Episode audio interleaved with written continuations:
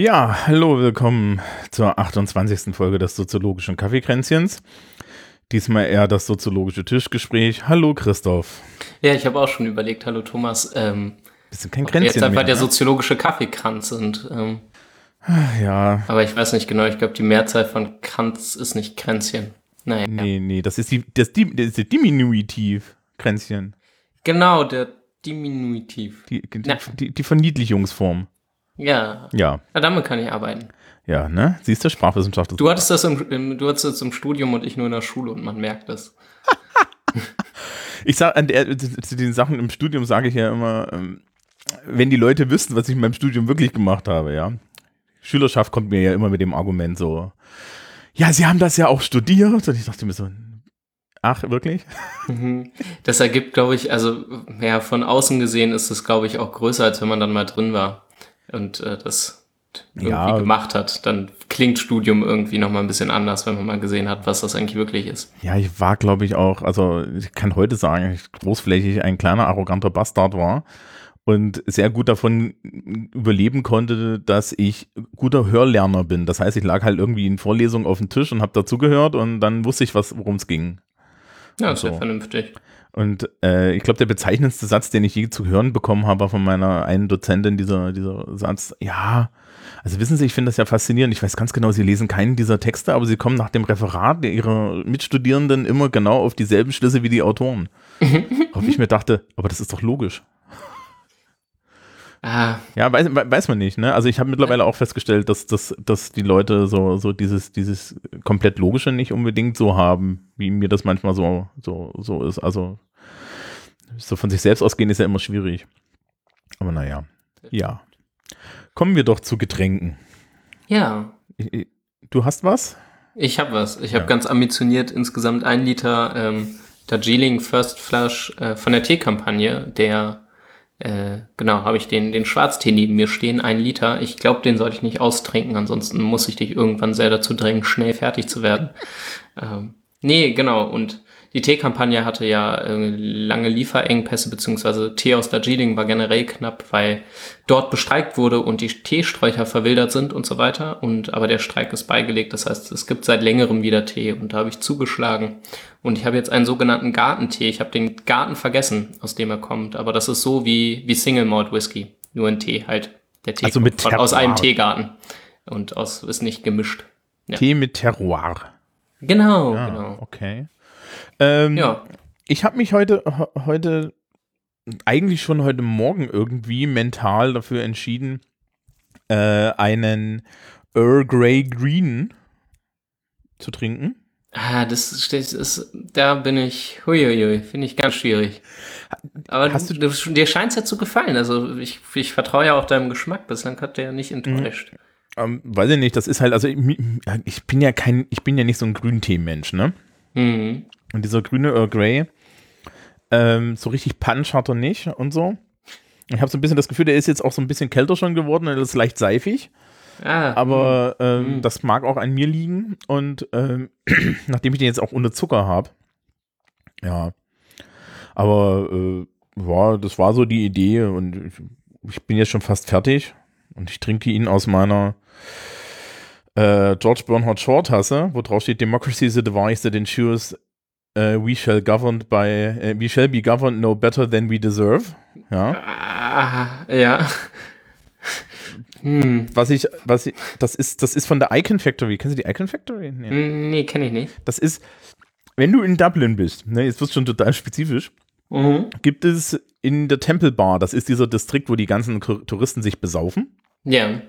Ähm, und wo man nicht, wo man nicht ins Pub geht, weil A, sind die Pubs nicht so gut und B, sind sie teuer. Mhm. Gibt es einen Bereich, wo ganz viele Gemälde rumhängen. Das ist die Icon Factory. Die haben als Künstlerkollektiv mal angefangen, dort ähm, Gemälde von irischen äh, Ikonen halt an die Wand zu hängen und Geschichten zu erzählen. Ah ja. Und haben auch einen Laden, in dem sie ihre eigene Kunst verkaufen und der Laden supportet das, ja. Und ich glaube, äh, das Zeug hing da so lange, dass das, der City Council von Dublin dann gesagt hat, okay, das ist hier nicht mehr Wildmalen, sondern das gehört jetzt, ist jetzt Kunst, ja. Also sie, sie haben das dann durchgesetzt, dass es nicht entfernt werden musste, sondern es ist seitdem ein, ein Straßenkunstwerk, es ist auch sehr schön. Und Cool. die verkaufen dann halt auch diese Tassen. Also das heißt, diese Tasse darf ich nicht runterschmeißen, sonst wird es schwer, sie zu kriegen. Ah, ja, Und ich ja. finde find die schön und ich habe dann damals auch den, den, den lieben Menschen in meinem Umfeld äh, noch Tassen mitgebracht mit ähnlichen Sprüchen drauf. Also da gibt es halt auch weniger politische, aber ich finde find eher die Aussage, dass Demokratie der, der, die beste Möglichkeit ist, äh, uns die, die Herrscher zu geben, die wir verdienen, finde ich ja schon mal gar nicht so schlecht. Ja. Oh, das wäre nochmal eine, eine eigene Folge irgendwann wert, ne? Ähm, Was? quasi lieber demokratisch äh, in den Untergang, aber, aber halt abgestimmt oder, oder eben nicht. Ähm, da kann man sich ja elendig drüber streiten. Finde ich nicht. Ja, deswegen, also deswegen meine ich eigene, eigene Folge. Ähm, Also ich finde, da kann man sich nicht wirklich drüber streiten. Also man kann sich, man, man kann sich halt da äh, nur drüber streiten, wenn man irgendwie keine, keine Diktaturerfahrung gemacht hat. ja, Aber, ne, also dann, man darf mal gerne, also wir sind ja so und so derzeit irgendwie wieder in so, so, so postfaktischen Diktaturzeiten, ne? Oh, Irg- oh. Also, ja. also ne, hier blauhaarige Menschen greifen die CD, CDU im Internet an. Wir müssen das Internet regulieren, weil die, die machen da inhaltsorientierte Politik. Das geht nicht. Ja. ähm, Kommen wir dahin. ja, also das, das war irgendwie Nummer eins und dann irgendwie jetzt äh, äh, die, die, jetzt irgendwie die Tage äh, äh, kommt raus, dass ein CDU-Politiker von einem, von einem Menschen aus dem rechten Spektrum ermordet wurde und die, die, die generelle Reaktion anscheinend bei auf der CDU-Seite war, jetzt müssen wir die Nazis umarmen. Dann Mhm. bringen die uns nicht mehr um. Ja, Kannst, also, generell ist da ähm, die, so, lang, der mediale Aufruhr schon. so, so langsam kann ich es nicht mehr verstehen. Ja, ähm, Flocke ist auch da. Hallo Flocke. Die Flocke liegt unterm Tisch, die ist den ganzen Tag schon so ein bisschen bratschig und die ist, glaube ich, sehr Habt ihr froh. Dass, 1000 Grad bei euch? ähm, nee, überhaupt nicht. Aber äh, sie, hat, sie hat sich jetzt natürlich auch an meine Anwesenheit gewöhnt. Ne? Die, hier sind ja noch Ferien. Mhm. Ja, also, liebe Hörerschaft, wir nehmen weit vor dem Publikationsdatum auf, weil ähm, ich glaube, du keine Zeit hattest. Ne? Ja, genau. Ich bin äh, quasi ab Anfang Juli bis Anfang August wieder elendig lange unterwegs. Aber Ferien, mit den Freizeit und Dingen. Urlaub und so. Ja. ja genau. Mit den schönen Dingen. Ja. Erst Ferien, Freizeit und danach mal davon erholen. Ähm, Das ist ganz vernünftig. Ja. Auf einem Wanderurlaub. Aber ja. Ne, ne, Ja. Das ist, das, das wird dann nur kritisch, wenn irgendjemand so randommäßig dir kleinere Gruppen Jugendliche auf den Weg legt. Ja, das stimmt. Das wäre blöd. Aber ich glaube, das passiert nicht. Aber ich habe schon den ersten Jugendlichen gefunden, der auch zu der Zeit in dem Land ist, in dem wir sein werden und auch darum wandert, Na der super. bei uns auf der Freizeit war. Na super. Fremdlich. Ja, nee, also die ist, die ist so tiefenentspannt Schön. und ähm, liegt hier jetzt so und so. Und sie, sie wurde auch schon abgefüttert, das ist vielleicht dann auch so ein Ding, ja. Ah ja, okay. Und ist dann sehr glücklich. Und nachdem ich gestern sehr lange nicht da war und sie dann nicht mal bestochen habe, bevor ich gegangen bin. Normalerweise mache ich das ja so, dass wenn ich abends länger weg bin, ja, kriegt der Hund ja vorher irgendwie Leckerli.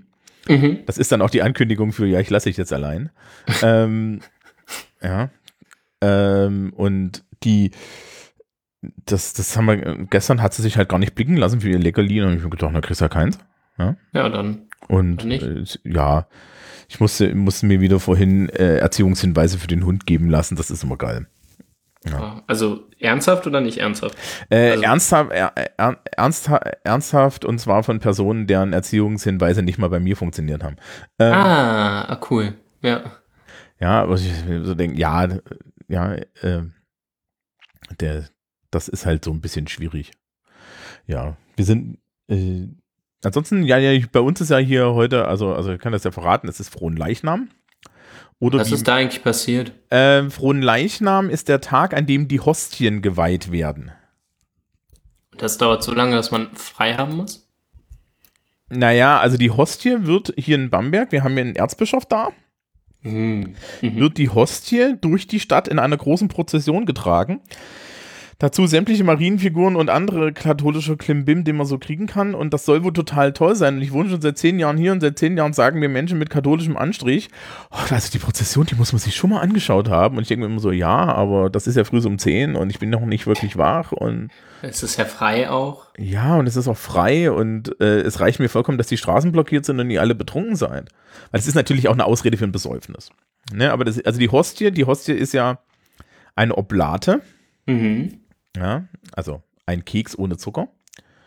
Äh, wird ja, wird, Esspapier im Prinzip. ja, Reispapier, äh, wird durch die Stadt getragen und dann geweiht. Und dann werden auch die anderen Hostien geweiht, ne, und so. Mich hat es als Kind wahnsinnig gestört, dass dieses, also der Traubensaft, den es gab, den fand ich ganz okay beim Abendmahl. Mhm. Ähm, diese Oblate fand ich wahnsinnig bescheiden. Ich, ich frage mir immer, ich stelle mir immer die Frage, äh, ob das okay ist, ob man, wenn, wenn man bei dieser Veranstaltung dann irgendwie, ähm, wenn bei dieser Veranstaltung dann irgendwie sich denkt, naja, äh, ich bringe jetzt hier mal irgendwie noch so, so, so ein Glas Nutella oder so mit. Aber ich glaube, das ist jetzt blasphemisch bis zum Umfallen. Ähm, was, mich, was mich persönlich total faszinierte, und das ist anscheinend aber auch so ein lokales Ding, ähm, ich bin ja einmal im Jahr bei einem Gottesdienst unserer katholischen Kirche hier gegenüber, weil ich ja bei der affiliiert bin als ehrenamtlicher Mitarbeiter. Dann Mhm. gibt es den Helferdank-Gottesdienst, wo ich Und da muss man hin. Äh, Ansonsten du wirst darf man lachen, nicht mehr also ich wurde explizit erwünscht. Also äh, der, der Pastoralreferent, der das gestaltet und der Pfarrer und so, die kennen mich alle, die wissen, wer ich bin, die wissen auch, dass ich nicht unbedingt kirchennah bin. Mhm. Ja. Und ähm, mir wurde dann gesagt, und ich habe auch echt, ich kriege auch jedes Jahr einen Brief, in dem ich explizit eingeladen werde. Ja, also, Schön. also, also, ne, diese, jeder kriegt diese Einladung, aber ich kriege diesen Brief, also, ne, und da steht dann halt auch, auch, mir wurde extra gesagt, dass sie sich sehr freuen würden, wenn ich da wäre. Und das, also das finde ich einmal von der Inklusionsseite her sehr schön. Ja, Und von der anderen Seite her, du kriegst dann ein Geschenk. Ich habe dieses Jahr einen Zollstock bekommen. Mit dem Logo der Kirche drauf, wo drauf steht Maßarbeit. Ähm, Gott, oh Gott, oh Gott, oh Gott. das ist vollkommen okay gewesen. Das Geschenk letzt, vorletztes Jahr war eine kleine dysfunktionale Taschenlampe, wo ganz klein drauf steht, ja, der Herr soll deinem Fuß eine Leuchte sein. Ähm, Oh. Schön. es, Liturgie ist ja, ne, und äh, der, der, die Predigt ist okay und sie bezieht sich dann halt auch, äh, äh, die, die Predigt des Pfarrers bezieht sich dann halt auch auf die, die, die Helfer und die sind alle da. Und äh, ich weiß dann auch, dass ich auf den Rest des Helferkreises leicht verstörend wirke, weil das merke ich. Und ja, also die denken sich alle, okay, und wer ist der? Aber was dann schön ist, ist, da gibt es halt auch eine Eucharistiefeier dabei. Und äh, wenn du, wenn du reinkommst in die Kirche und du möchtest an der Eucharistiefeier teilnehmen, dann gehst Mhm. du zu einem Behältnis mit Hostien und nimmst ein kleines goldenes Schäufelchen und wirfst die Hostie in, ein, in, in, in diese goldene Schüssel, aus, die dann geweiht wird. Puh. Und, und ich warte, beim ersten Mal, als ich das gesehen habe, war ich so und dachte, es gibt hier echt ein kleines goldenes Schäufelchen für die Hostien? Das ist schon hart, ne? Also. Ja, aber das scheint auch nicht so allgemein zu sein, weil ich habe dann irgendwie meine Bekannten gefragt, die so in anderen Kirchen aufmachen und sagen, nee, das ist jetzt nur hier und so und die haben das Mhm. halt. Ja, das ist also irgendwie einfach so ein Gimmick. Auf der anderen Seite finde ich das ja schon irgendwie lustig, ne? So. Das ist schon witzig. Ich meine, ich als, äh, als Hardcore-Protestant quasi, äh, der mit so einem, ja, was weiß ich, kennengelernt, äh, We- Westfälische Landeskirche, die ist auch wahnsinnig schlicht, muss man sagen. Und, und äh, Heimatkirche bei, bei uns ist halt äh, hannoverscher Brutalismus, ähm, hat so eine Betonkirche dahingesetzt von den Evangelen und ähm, naja, da war das alles nicht ganz so aufgehübscht. Ja, aber also, also muss man auch sagen, ne, so liturgisch ist, ist, steht, stehen die Evangelien da den Kathol Katholen doch schon so ein bisschen im, im, in der Show nach. Ja, also in einem, in einem evangelischen Gottesdienst kann man problemlos in der hinteren Bank schlafen, im katholischen nicht. Das stimmt. Ja. Ja, das, ist richtig. Ja, weil im katholischen Gottesdienst stehen ja dann Leute neben dir auf und so. Und was, was, was ich total befremdlich finde, aber auch sehr erstaunlich, ist, dass gerade dann, das ist ja na, natürlich heutzutage auch so eine Rentnerveranstaltung, ne? Ähm, Heutzutage, ja. ja, Also auch schon seit 20 Jahren, glaube ich. ja. Ähm, und du hast dann Leute, die definitiv jenseits der 70 sind und auch ein bisschen gebrechlich aussehen, die dann ähm, in dieser Kirche zum Gebet knien. Ja. Und das verlangt keiner von ihnen. Außer vielleicht sie selber oder so. Ich wollte gerade sagen, außer selbst. Vielleicht ist das aber auch integraler Bestandteil des sonntäglichen Frühsports. Ja, okay. Äh, wollen, wir, wollen wir zum Thema kommen, nachdem, nachdem wir jetzt dafür gesorgt haben, dass wir Kommentare kriegen? ja, Wobei, gerne. weiß ich gar nicht, ja. Das war jetzt nicht kontrovers. Also ich, ich, betrachte, ich betrachte das mit wohlwollendem Erstaunen. Ja, und ich finde es immer schön, dass die Gegenseite mich auch mit wohlwollendem Erstaunen betrachtet. Das ist eigentlich ganz schön. Und ja. so, so, ich jetzt, die, die Woche ist auch noch bei uns noch Kirchweih und dass, ähm, dass die, die, die Kirchengemeinschaft der Meinung ist, dass ich problemlos integrierbar bin und irgendwie halbwegs ein wertvolles Mitglied diese, diese, dieses Konstrukts, das finde ich eigentlich ganz angenehm. Ich wollte gerade sagen, das Ne? ist nicht so verkehrt. Ja, Also, ähm, das ist weitaus besser, als man so den, den Leumund immer da der Kirche hat, ja. Also ich habe da noch nie Stress bekommen oder so, ganz im Gegenteil. Ja. Nee, also Jo. Gut. Was ist denn unser Thema? Worauf haben wir uns denn geeinigt? Also wir haben ja gesagt, wir machen nicht das, das Standardthema, so, so ein Schlagwort und los geht's, sondern wir machen ein bisschen Bildungsfernsehen. Ja, ja, Bildung fürs 21. Jahrhundert für Podcasts. Das ist ein Master, ah, das sage ich noch kurz, das ist ein Masterarbeitsthema, was mir, ähm, was mir abgelehnt wurde. Selbstbildung durch Podcasts. Ich hätte es super interessant gefunden. Das machen wir heute für euch. Ähm, hast du in Pädagogik gemastert? Nee, in Soziologie habe ich Aber gemacht. das ist doch kein soziologisches Thema. Äh, na, die empirische Analyse davon, inwiefern äh, Studierende durch, sich durch Podcasts selbst versorgen und so hätte man sicher soziologisch, empirisch machen können. Das steht aber auf einem anderen Blatt, jetzt habe ich was anderes geschrieben und ist ja auch okay. Ähm, ja, unser, unser Thema ist so ein bisschen äh, Ursprünge der Soziologie, oder? Das ist das, worauf wir uns geeinigt haben. Genau, also ähm, ich glaube, Anfänge der Soziologie habe ich hier vorhin irgendwo reingeschrieben. Ja, okay. Weil so, so der, der, der geheime Plan ist jetzt die Zeit, bis Jennifer wieder zurückkommt, äh, mit so, so mal so ein bisschen Grundlagen, so, so bildungsmäßig zu, zu bestreiten.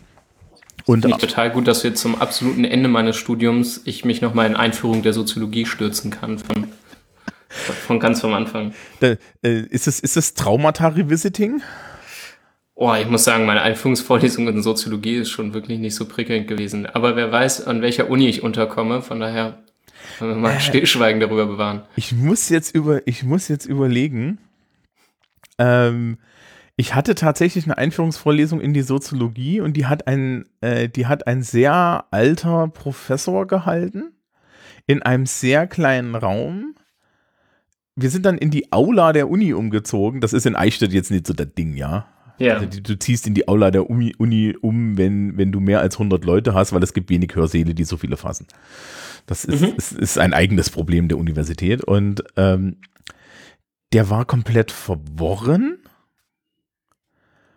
und nichtssagend. Und äh, ich bin, glaube ich, nach der dritten Woche nicht mehr hingegangen, sondern habe mir von Anthony Giddens das Buch Soziologie ausgeliehen und dann gekauft. Ah, guck. Und das äh, fand ich immer noch eine gute Einführung. Ja, Das kann sein. Ich habe mal gehört, der Giddens würde so unfassbar dröge schreiben und so völlig uninspiriert. Ich weiß nicht, ob das stimmt. also in dem Buch nicht. Okay, In vielleicht vertue ich mich auch. Ich bin mir sind- nicht sicher. Das Ding heißt halt Soziologie irgendwie. Das ist halt so, ein, so wirklich so ein Einführungs-, so, auch so ein bisschen in dieser englischen Textbook-Tradition. Mhm. Ach, Und sowas finde ich ja tatsächlich ganz vernünftig. da sind, da sind halt so Kästen drin, ja, zum Beispiel zu, bei Sozialisation gibt es einen Kasten, den habe ich dann irgendwann mal für die Schule geklaut, äh, wo, wo in, auf einer Seite die, die Sozialisationstheorie von Mead, Piaget und von Freud äh, zusammenfasst, in kurz Ach, und schön. knackig. Und es sind halt Cartoons auch drinne und es sind auch Bilder und so drin und es gibt so Illustrationen, den Versuch, das auch ein bisschen so didaktisiert zu illustrieren. Hey, Und das hinten ist nicht so verkehrt. Hinten ist ein kompletter Glossar drin. Also du hast hinten tatsächlich eine Begriffs, äh, ein Begriffsglossar, wo jede, wo, wo du halt eine Sozialisationsdefinition hast und äh, Schön. so. Also es ist wirklich so ein klassisches britisches Universitätslehrbuch, glaube ich. Und ich hatte irgendwie die, boah, zehnte Auflage oder so, oder die zehnte ist aktuell und so. Ich weiß jetzt gar nicht, wo das rumfliegt, das habe ich irgendwie zwischendrin verliehen, aber da würde ich mir auch mal ein neues äh, kaufen, weil das, äh, das wird natürlich dann auch noch immer wieder neu gemacht. Hm. Aber äh, das war ganz gut. Ah, und klingt. da habe ich dann damals halt angefangen reinzuschmökern und man konnte da wirklich reinschmökern, weil der fängt halt auch vorne beim Urschleim an. Und Das Schöne ist, dass er äh, eine meiner Lieblingssachen, und die mache ich gerne in der Schule auch, ist, er erklärt, äh, was Soziologie ist, daran, dass er erklärt, dass romantische Liebe eine Erfindung de des Bürgertums des 17. Jahrhunderts ist. Unser aller Lieblingsthema. Wir Ja. verfol- äh, verweisen auf unsere Folge zum Thema Thema. Liebe. Genau. Und ähm, das Zweite, was er erzählt, ist, er, äh, und da ist dann auch ein Bild dabei, ist ähm, die, die Themen der Soziologie am Beispiel von Kaffee.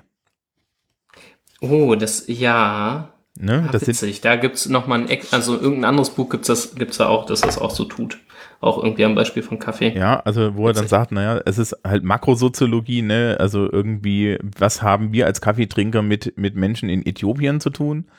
Mhm. und äh, Mikrosoziologie dann irgendwie, dass ja zum Beispiel, ja, äh, wir beide sind, sitzen gerade im soziologischen Kaffeekränzchen und äh, haben beide keinen Kaffee getrunken, ne?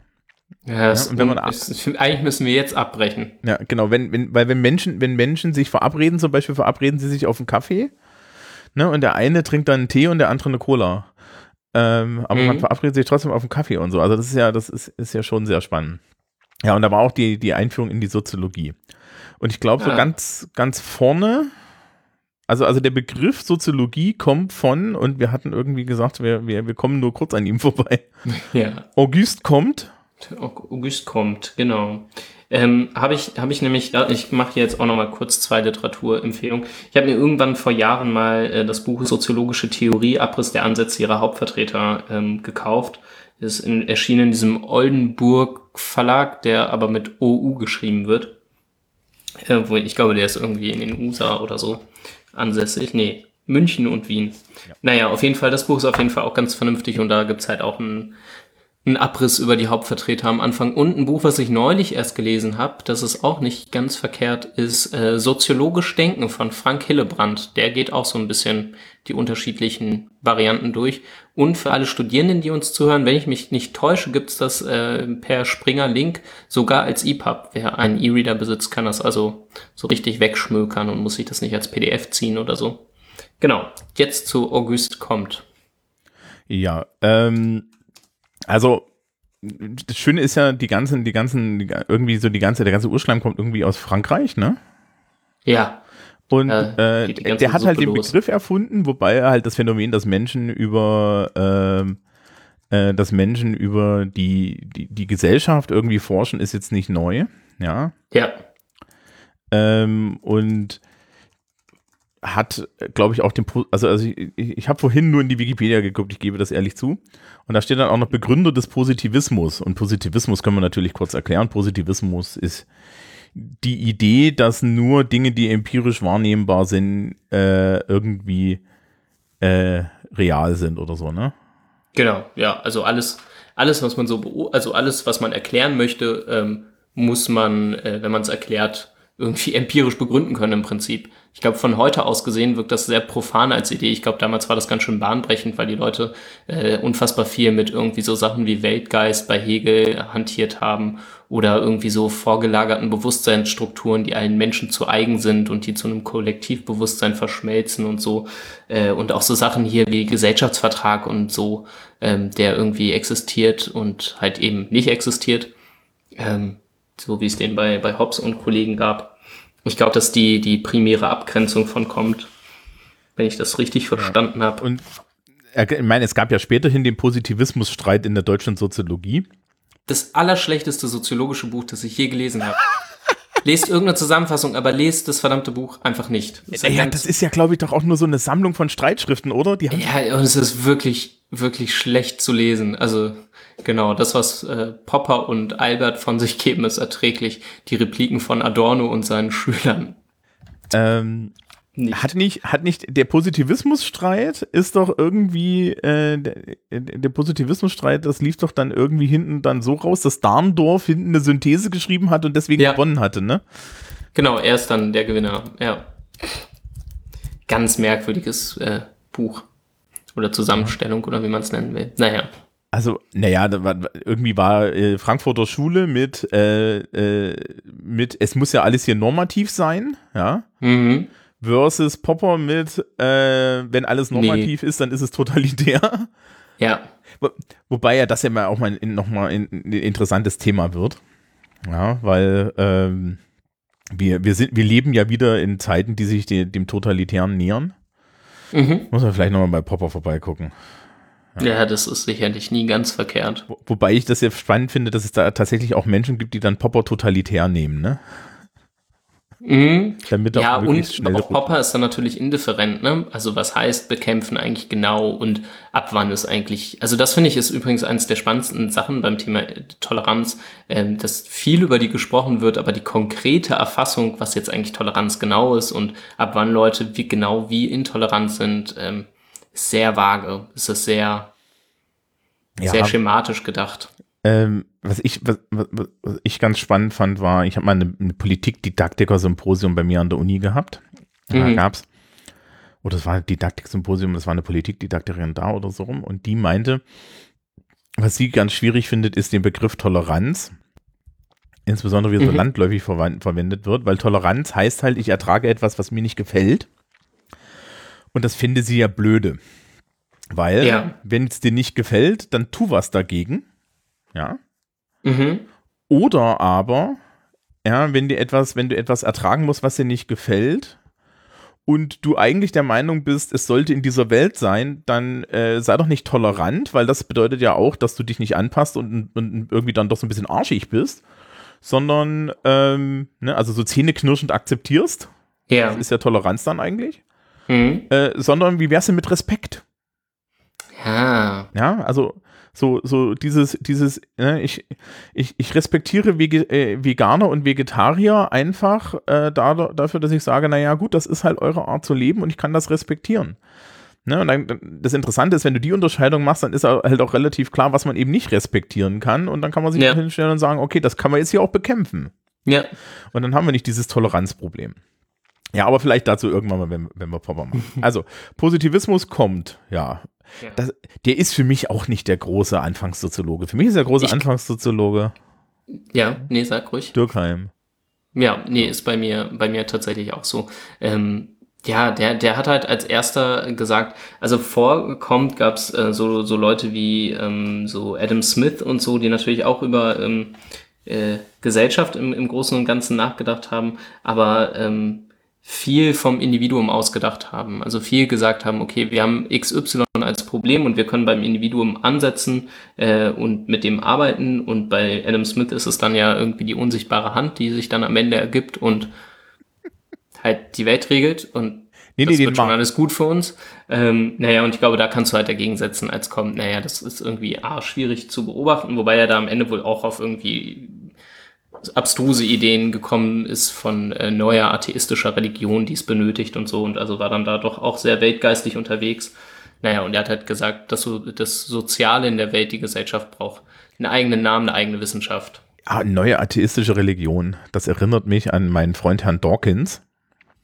Ah, Richard. Ja, ja, der ja auch, Mhm. der ja auch so ein, ne, das ist ja so dieser Vertreter dieser naturwissenschaftlichen, dieses naturwissenschaftlichen Atheismus. Ja, halt witzig. Das hat kommt übrigens auch gesagt. Äh, Naturwissenschaften sind die, die haben eine richtige Methode und die sind ganz vorne mit dabei, aber in den Gesellschaftswissenschaften haben wir das noch nicht. Bei uns ist, deswegen brauchen wir Positivismus, ist alles noch äh, viel zu, viel zu bla bla. Genau. Ähm, und wa was halt ich bei diesem, bei diesem wissenschaftlich fundierten Atheismus, ne, so Mhm. spannend finde, ist, dass ja die Aussage, die man eigentlich über, über diesen ganzen, dieses ganze Gebiet Glauben und Gott treffen kann, ist, wir haben keine Ahnung. Ja. Das, das lehnen aber natürlich Menschen mit, Natur, mit dieser naturwissenschaftlichen Atheismusbegründung auch ab, mit dem Argument, ja, ich kann es ja nicht sehen. Mhm. Was jetzt ein bisschen schwierig ist, wenn man sich Quantenphysik anguckt. Ne? Aber gut. Ja. So, und dann hast du halt irgendwie so das Problem, dass ich dann, dass wenn ich, wenn ich eine äh, absolute Überzeugung habe, dass etwas nicht existiert, dass nicht andere, dass, dass nur anders ein, ein, ein, ein Ritus und eine andere Religion ist, als wenn ich komplett davon überzeugt bin, dass etwas existiert. Ja, wenn der Ja. einzige Status ist, dass ich nicht sagen kann, ob es existiert. Also das habe ich mir schon mal sehr viel Ärger mit eingetreten, trete ich mir gerade wahrscheinlich auch wieder Ärger mit ein, aber ist okay. Ähm, also man darf immer auch dahin, darauf hinweisen, dass vielleicht irgendwie äh, äh, ja, äh, manchmal die wissenschaftliche Feststellung ist, wir haben keine Ahnung. Ja, Ja, das denke ich auch. Ähm, genau. Ah, Dürkheim. Dürkheim. Emil Dürkheim, äh, nachdem ich ja immer im Sozialkundeunterricht irgendwelchen Trivia-Kram zu Leuten erzähle, Ja, weil Ja. das ist ja, das ist, Das ist Sozialkunde. ja, na klar, also, also d- du musst ja die Leute irgendwie fangen. Und der Trivia, mein Standard-Trivia-Kram ist immer, dass ich sage, also Durkheim hat die Soziologie als wissenschaftliche Disziplin erfunden, damit er eine Stelle kriegt. Ähm, Stimmt, der hatte die, die, die erste soziologische Professur, ne? genau, der erste akademische Stelle an einer französischen Universität als Lehrbeauftragte für Soziologie und Pädagogik.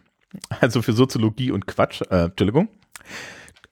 Ähm, weißt du, wie damals die, äh, die sch- gesellschaftliche Struktur in Frankreich so aussah? Weil er hatte die in Bordeaux. Das heißt, so wichtig kann es nicht gewesen sein, oder? High Life ist doch eigentlich in Frankreich immer nur Paris. Äh, und vielleicht ab und zu Oh, noch ich hab Lyon. da- Aber Ey, ich habe davon keine Ahnung, ne? Also das, das der Nachteil des Englischlehrerseins ist, dass du, dass du die halbe Welt irgendwie schon im Auge hast und alles, was so romanisch ist, das entkommt dir dann komplett. ja, Frankreich ist ja da auch Speziell. Feind von England. Ja, aber Durkheim ist, ist insofern interessant, dass er tatsächlich auch die erste empirische soziologische Arbeit geschrieben hat. Yay. Über den Selbstmord. Also er ist wirklich hingegangen, hat sich Suizidraten angeguckt und die miteinander verglichen. Und daraus. Weißt du, warum er das gemacht hat? Äh, nö. Äh, er hat, er hat festgestellt, dass eigentlich äh, die Gesellschaft, die, also dass er, wenn er sich Gesellschaften anguckt, die ähm, zunehmend industrialisiert werden, ich weiß gar nicht, ob das bei Frankreich damals der Fall war oder England oder so, ähm, dass die Suizidraten äh, irgendwie parallel steigen. Ähm, aber wenn man sich zum Beispiel das quasi unterentwickelte Italien zu dem Zeitpunkt ähm, anguckt, hat er festgestellt, dass die Leute sich da nicht so häufig suizidieren. Ähm, und das fand er komisch. Genau. Also das heißt, Kapitalismus tötet? Äh, ich weiß nicht, vielleicht ist das ein bisschen verkürzt. Okay. Ähm, nee, ich glaube, nein, ich glaube, was, was man da mitnehmen kann, ist einfach als Gedanken, dass äh, Dürkheim so der Erste war, der meinte, naja, äh, Kapitalismus oder Industrialisierung zu dem Zeitpunkt ist ein bisschen ambivalent. Also einerseits bringt es halt Reichtum und auf der anderen Seite äh, löst es aber offenbar nicht alle gesellschaftlichen sozialen Probleme. Ähm, genau. Ja, also das ist ja seine erste Arbeit gewesen. Der, Selbstmord ist ja die dritte Arbeit, die Mhm. dritte große. Äh, die dazwischen ist übrigens die Regeln der soziologischen Methode. Das gucken wir uns garantiert nicht an. Das ist bestimmt stinklangweilig. Jedenfalls für, das, für die Hörerschaft. Ja. Ähm, soziale Arbeitsteilung ist so dieses Unterschied mechanische versus organe, organische Solidarität. Mhm. Also früher, ja, vor der Industrialisierung hattest du halt mechanische Solidarität. Da war jeder so sein Zahnrädchen. Mhm. Ja, aber füllte halt auch eine Rolle aus, die er komplett ausfüllte. Das ist so die Idee, dass du irgendwie so ein Dorf hast und der eine ist der Schmied und der andere ist der Bäcker und die sind alle eigenständig und ähm, sind damit irgendwie miteinander verbunden, dass halt ihre Zahnräder ineinander greifen. Der eine teilt sich, er gibt dem anderen Brot und so weiter, ne? Ja, wobei die Idee ein bisschen ist, dass die äh, Rollen an sich so ein bisschen austauschbar sind. Also die Leute sind strukturell sehr gleich. Also sie kommen äh, ohne, äh, ohne massive Arbeitsteilung miteinander aus. Also man kann sich äh, ganz gut selbst versorgen. Ich glaube, das ist so die grundsätzliche Idee. Ja, genau, ne? Also Das ändert sich später. Genau, Genau. und dann, dann die, Original, äh, die organische Solidarität ist dann halt das, was du jetzt in der arbeitsteiligen Gesellschaft hast, nämlich, dass dadurch, dass sich das ja immer alles mehr ausdifferenziert, du jetzt wie so ein Organ bist und du, du, du, du die ganze Zeit auf andere Leute angewiesen bist.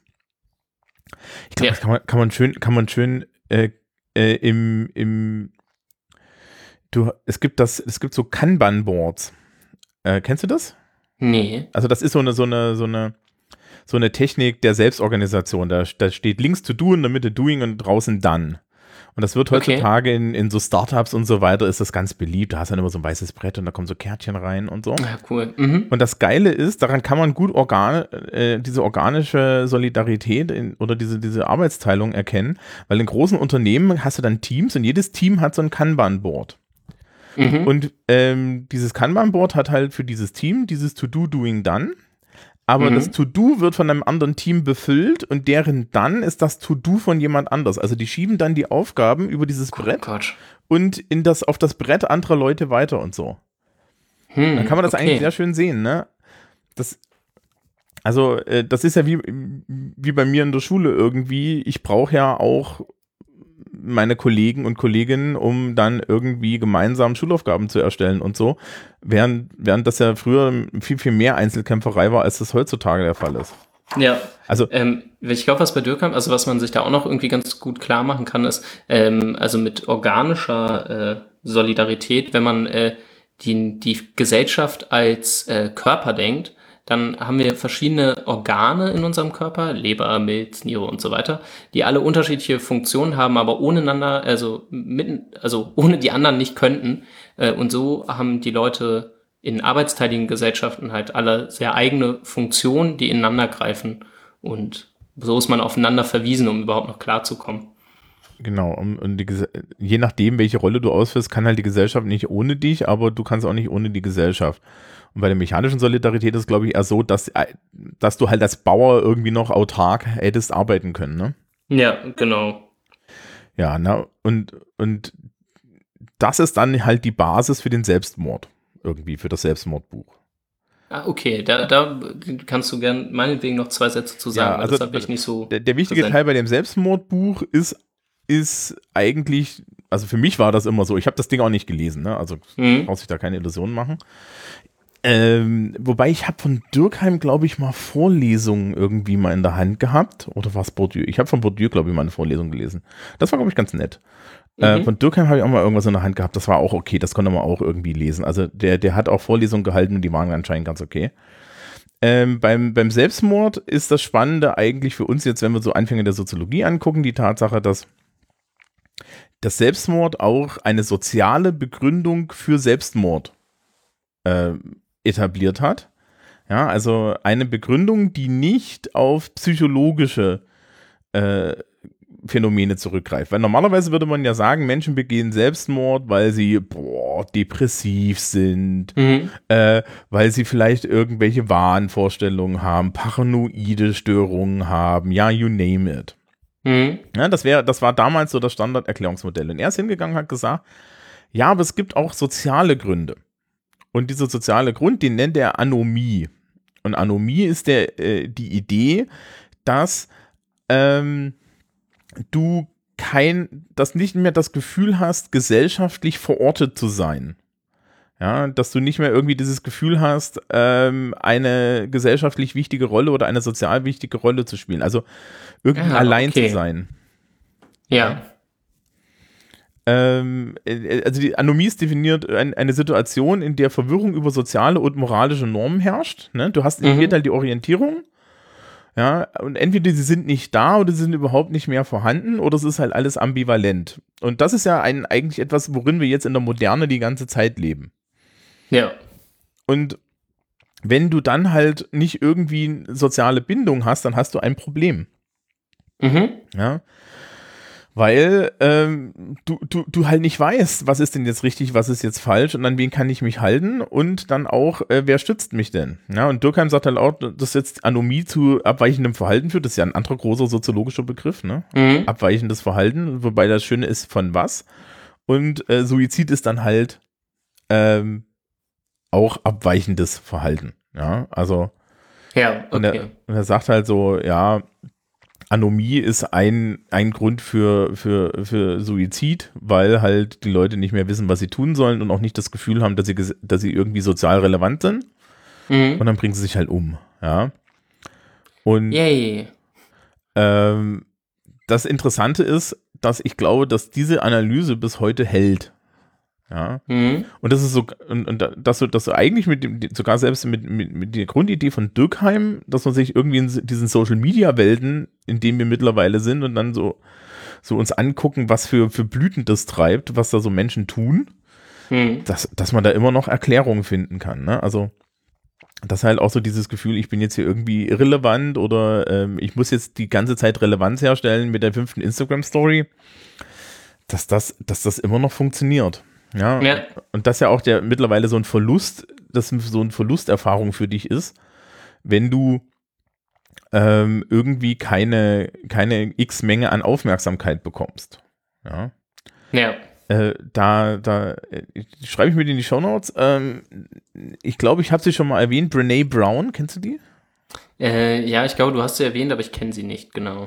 Die hat zwei berühmte TED Talks gehalten. Das ist eine qualitative Sozialforscherin, die ist so, äh, so eher so auf dem Sozialarbeitertrip, ja, also Mhm. so, so in dem Therapie, äh, Sozialarbeitersektor eigentlich, aber die ist qualitative Forscherin, also macht halt, hört sich Geschichten von Leuten an und analysiert die. Und die hat äh, ganz viel zum Thema Scham gemacht Äh, mh. und äh, kam dazu zu Verletzlichkeit, ja, Vulnerability.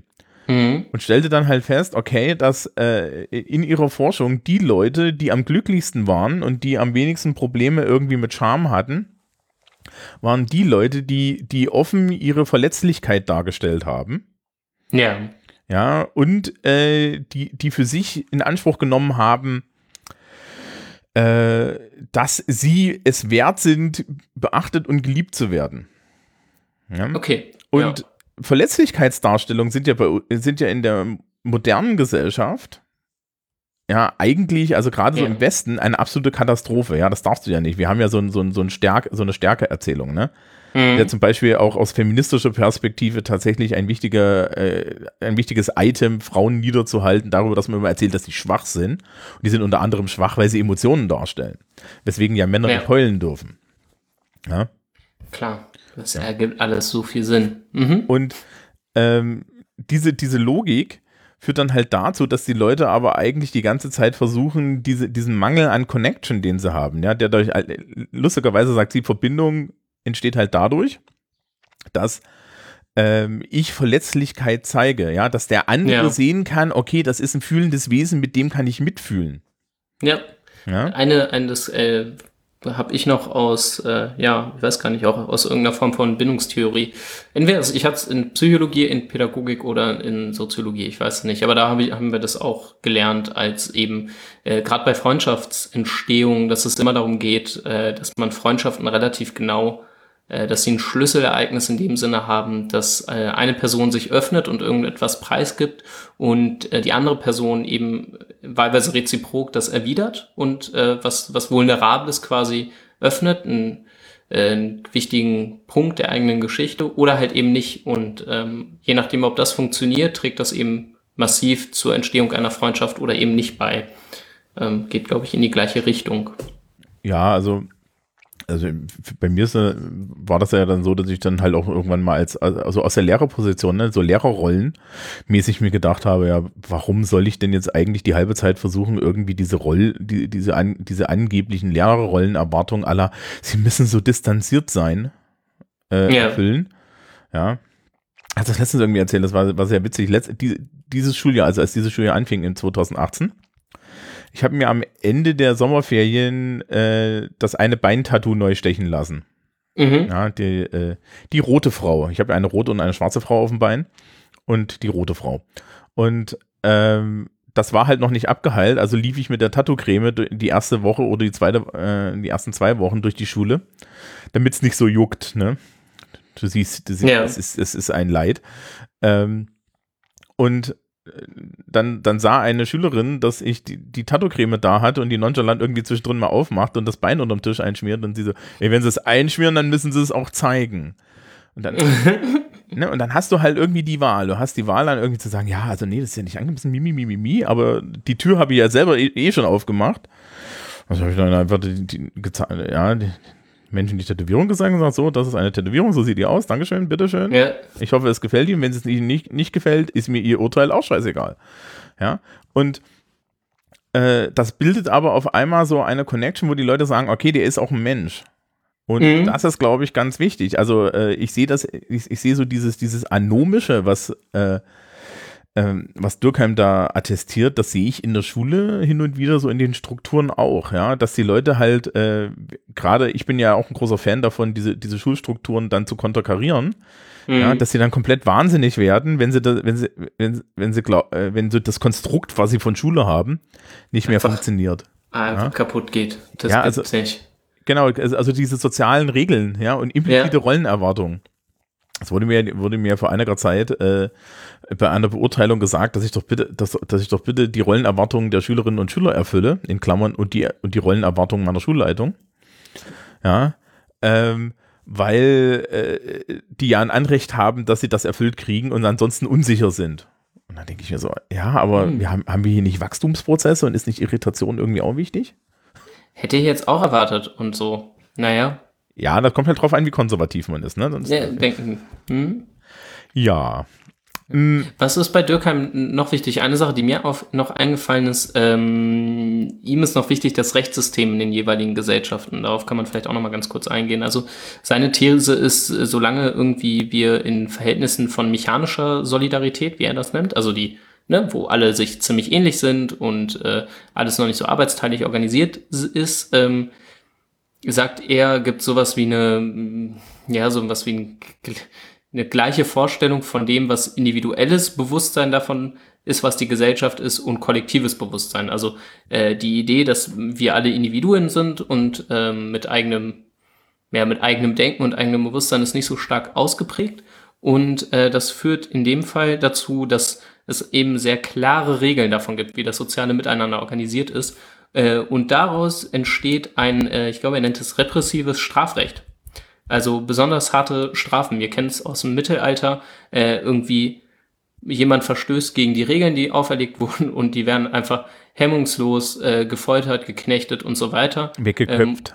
Ähm, weggeköpft, damit klar ist, so geht's nicht, das sind unsere Regeln, so denken wir alle, fertig. Ähm, wohingegen ähm, ja in, in äh, Verhältnissen organischer Solidarität das ein bisschen anders aussieht. Ähm, daraus entsteht sowas wie ja, die Idee von Individualität halt auch, ne, wenn jeder arbeitsteilig unterwegs ist, gerade heute irgendwie der Beruf ist hoch und heilig und äh, entwickelt sich das Leben lang weiter und jeder ist sehr individuell, ähm, entsteht daraus ein Vertragsrecht quasi, ähm, was eher auf Wiedereingliederung ähm, aus ist und ja, er sagt, es gibt eher ein Individualbewusstsein und er nennt es eine Moral der Kooperation. Also die Idee, man muss zusammenarbeiten in der Gesellschaft und äh, man muss dafür sorgen, dass Menschen wieder Zugang zur Gesellschaft kriegen und so. Also das heißt, wenn jemand gegen Regeln verstößt, wird er nicht einfach mehr äh, in den Wind geschossen, weil man völlig überfordert damit ist, damit einen produktiven Umgang zu finden. Also man erträgt besser, wenn Leute äh, gegen Regeln verstoßen als früher. Das heißt, wir sind weniger Borg. Ja, genau. Weniger Ja, das Problem ist natürlich auch, wenn du, wenn du so mechanische Gesellschaften hast und dann äh, da ein Regelbruch stattfindet, bricht dir halt auch eigentlich die komplette Konstruktion weg, ne? Genau, die komplette Konstruktion. Gerade auch hier so Machthabende müssen da ganz klar äh, zeigen, nur weil hier jemand jetzt opponiert, ist meine Macht nicht kaputt. Und das natürlich in irgendwie ausdifferenzierten Demokratien, wie wir ja hier glücklicherweise eine haben, ähm, völlig anders. Da kann man mit solchen, äh, solchen Genau. Fällen ganz anders umgehen und das viel entspannter ertragen. Das ist ja gesellschaftliche Devianz nicht gleich ein Angriff auf die Gesellschaft. Genau, ja. Ja. Ja, dann haben wir es ja schon fast. Wir hatten ja so und so gesagt, dass wir so ein bisschen kürzer sind. Ähm, Ja. Ich, ich, ich habe gerade noch was gefunden, was ich eigentlich am Anfang machen wollte. Wir haben jetzt Anfänge der Soziologie. Ja. Ja. Und ähm, es gibt von XKCD einen, einen meiner Lieblingscomics. Da geht es um, ähm, ich schicke die Nummer. Äh, da geht es um äh, die, die, die, die gesellschaftliche, äh, die gesellschaftliche Reinheit. Also oder die Mhm. wissenschaftliche Reinheit. Ja, und das, der, ist, der ist sehr süß. Ja, weil die Soziologen stehen ganz links als so das, das, das unreinste, die unreinste Wissenschaft, ja. Ja. Und dann, dann, dann gibt's da so eine, gibt's da so eine Leiter und da stehen die Psychologen daneben und sagen, ja, Soziologie ist ja nur angewandte Psychologie. Ja, und dann steht daneben der Biologe und sagt, ja, Psychologie ist ja auch nur angewandte Biologie. Steht daneben der Chemiker und sagt, ja, äh, Entschuldigung, Chemiker, ich bin nicht lang genug in Bayern, damit ich den Quatsch mache. Biologie ist angewandte ähm, äh, äh, Chemie, ja.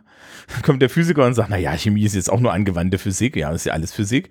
Und dann ist so ein, so ein Platz und ganz rechts außen steht ein Mathematiker und sagt, ich kann euch von hier drüben gar nicht sehen.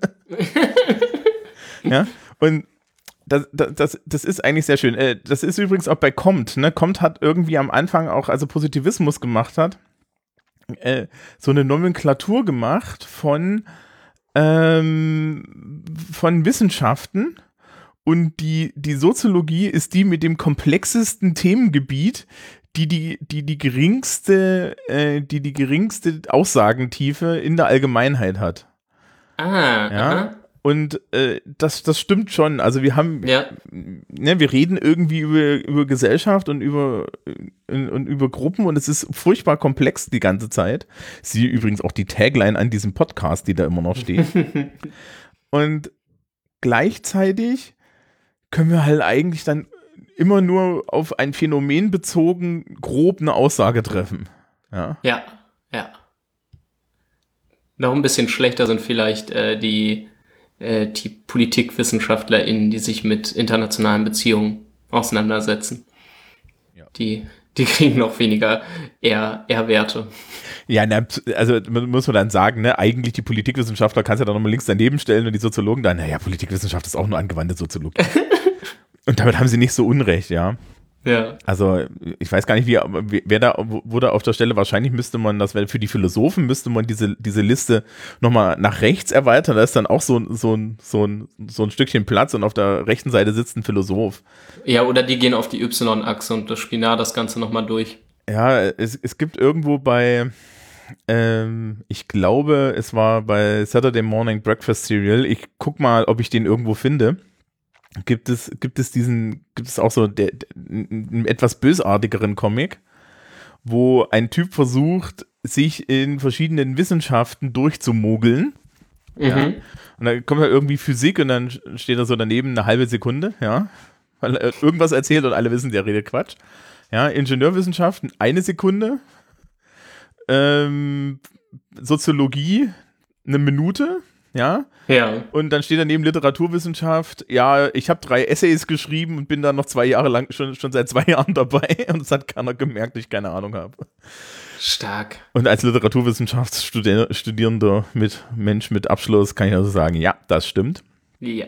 Ja, du, kannst, du kannst ja zu jedem Werk einmal behaupten, dass der Autor einen Oedipus-Komplex hat und das am Text beweisen. und- ja. Das schließt auch das Telefonbuch ein. Ähm, weil die Argumentation lustig wäre. Ja. Ähm, jetzt haben wir irgendwie, weiß ich nicht, haben wir noch was? Nee, ne? Zu, zu äh, Dürkheim gerade. Ja, auch zu, zu unserem generellen Thema Anfänger der Soziologie. Eigentlich nicht. Naja, wir könnten, ja, also, genau, hast du gesagt, wir machen Weber extra? Wir, ja, ne? Genau, also Weber ist, ist doch so groß, dass wir Weber Ja. müssen wir doch irgendwie. Weber können wir extra machen. Weber müssen wir ich- extra machen. Den haben wir auch beide gelesen tatsächlich, oder? Zumindest in Ansätzen. Ich, habe- ich, ich, habe, ich habe das alles nicht im Original gelesen. Ich bin da Das ganz nicht- Ich saß in irgendwelchen. Vorlesungen und habe mir das erzählen lassen.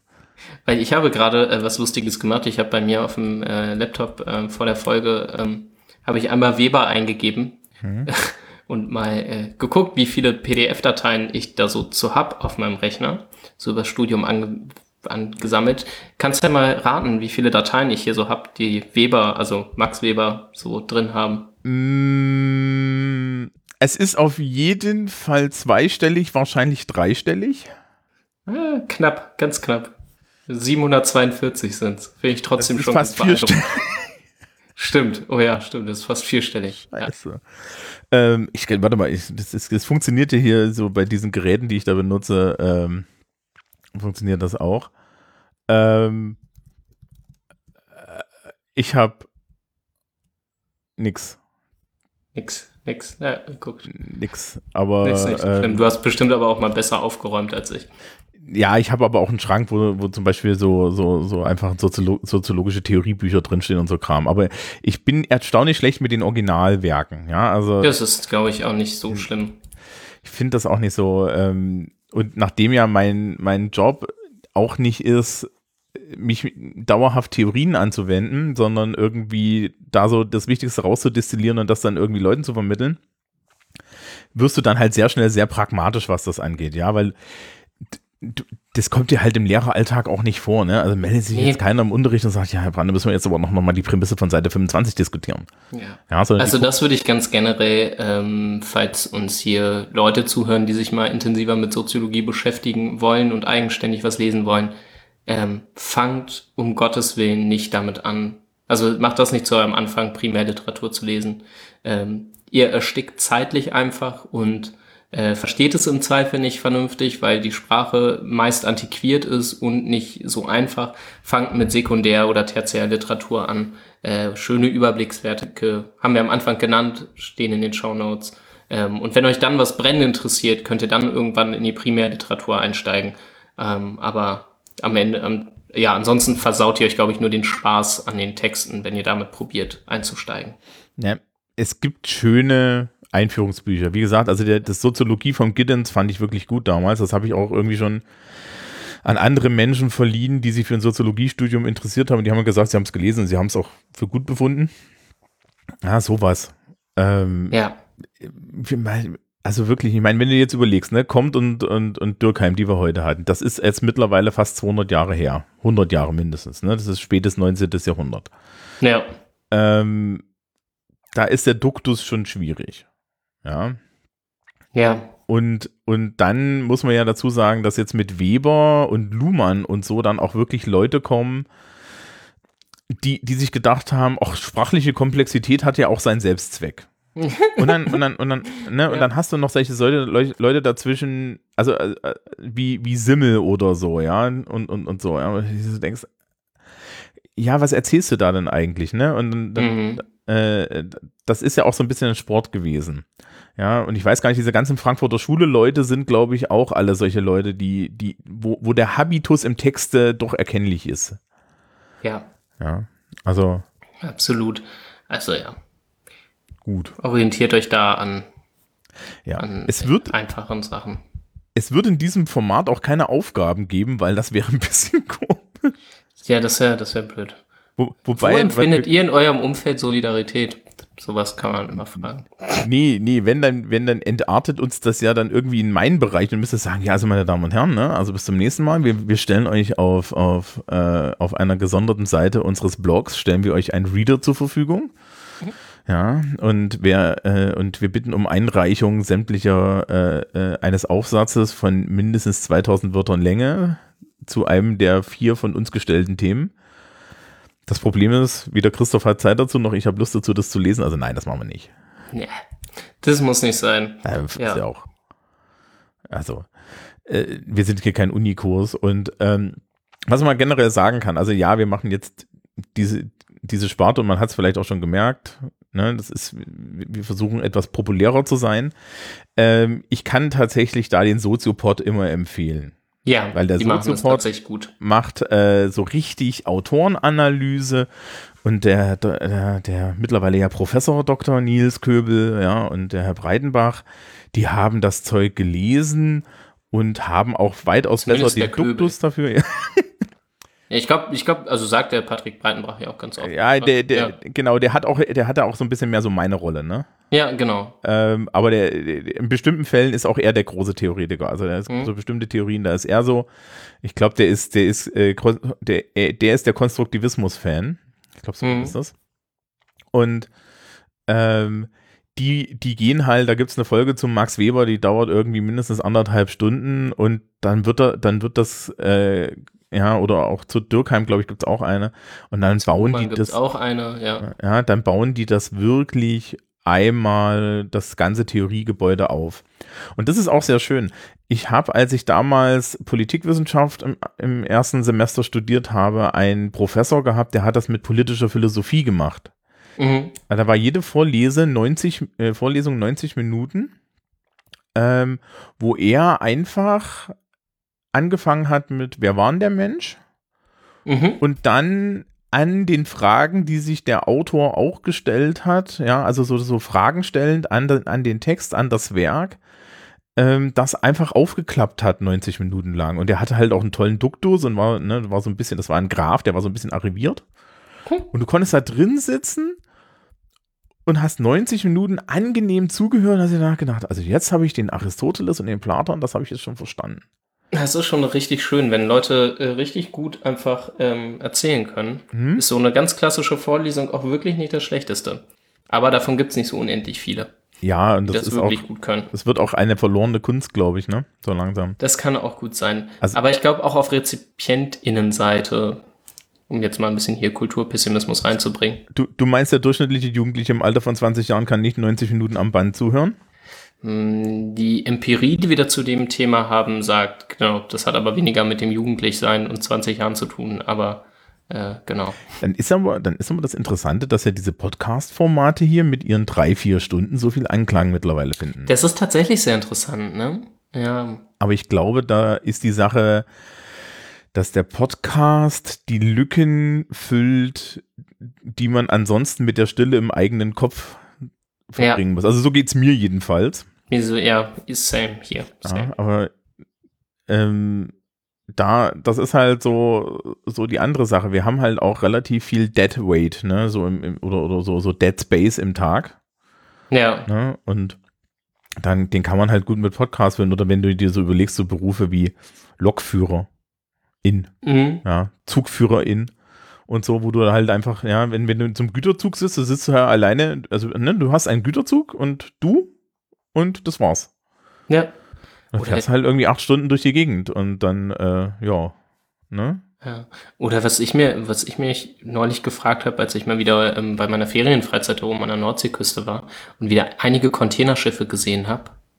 Hm, Wenn du so nachts um eins ein Containerschiff fährst, bist glaube ich auch sehr alleine. Ja, das, ich glaube ich das auch fährt sich auch hören. mittlerweile großflächig allein, das Containerschiff. Ja, ah ja, Ja, aber gedacht. Wie bei ja. vielen Sachen, die sich alleine fahren, muss ja muss jemand darauf aufpassen, dass es sich richtig alleine fährt. Also da steht auf jeden Fall jemand rum und dann gu- guckst du halt irgendwie, glaube ich, mit dem Fernglas da so raus und so. Ne? Ja, okay. Ja, da kann man doch in Ruhe irgendwie ne? äh, Podcasts und so weiter hören und Hörbücher und so. Und das ist halt auch dann, dann die richtige Art von, von Berieselung. Ja, ich, ich sitze auch lieber in der Schule auf der geheimen Couch in der dritten Etage rum eine Stunde und höre einen Podcast, als dass ich im Lehrerzimmer rumsitze und mir die dritte äh, fragwürdige Unterhaltung tue. Mhm. Ja, also nicht alle Unterhaltungen im Lehrerzimmer sind fragwürdig, aber ein paar schon. Gut, Alles klar. wir hatten ja gesagt, ne, so eine Stunde, das Ja, passt haben, ungefähr. wir, haben wir jetzt bald, ne? Ja, ja. Nee, also ich habe ja hier die magische Uhr, die sagt, dass wir das haben. ja. Also äh, ich glaube auch nicht, dass jetzt diese Themenstellung mehr hergibt. Wollen wir uns, Nee, schon, auf etwas, auch, okay. wollen wir uns schon auf etwas einigen, was wir ankündigen? Oder? Ähm, ja, ich finde, wir können wirklich Weber machen. Ja, oder? machen wir Weber, ne? ja. Genau. Also dann, meine Damen und Herren, im August zu meinen Ferien, zur Hauptschlagzeit, gibt es dann irgendwie Max Weber. Da wird es dann auch spannend, weil Weber ist ja schon so, ne? Das ist ja schon so eine der großen Figuren. Ja, absolut. Ich Ja, glaube. an, an dem kommen wir auch nicht vorbei, ne? Also, also, Na, nee, an dem kommt man echt nicht vorbei. Der hat zu viel, zu viel begründet und Definiert. steht auch im Clinch mit zu vielen Leuten, glaube ich. Hä? ich. Ja, Weber gegen, gegen Marx ist eine große Dichotomie, die du zum Beispiel aufmachen kannst. Ah, ich sehe, Aber genau, ich, ich, genau. ich sehe schon, das wird dann eher eine Folge, wo ich dir andächtig zuhöre. Okay, Mal, mal schauen. Alles klar. dann einen schönen Tag. Ja, dir auch. Ja. Liebe ärgern. Zuhörer, euch auch. Ja, äh, klar. Ja, tschüss. Tschüss.